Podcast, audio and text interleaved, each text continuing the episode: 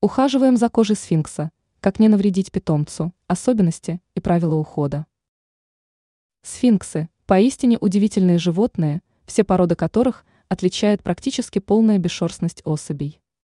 И эта особенность кошек диктует свои правила по уходу за ними. Купание.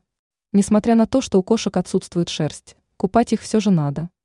Однако делать это можно реже, чем в случае с пушистыми собратьями. Рекомендуется мыть сфинкса не чаще один-два раз в месяц.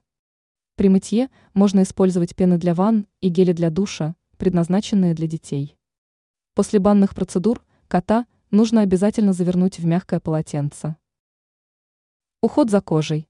Сальные железы лысых кошек выделяют много секрета, который в свою очередь скапливается в порах и образует корку на коже животного. Это не только приносит дискомфорт питомцу, но и чревато дерматитом.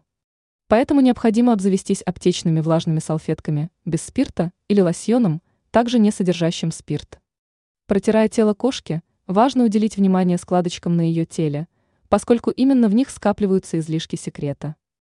Ранее мы писали, как уберечь сфинкса от солнечных ожогов.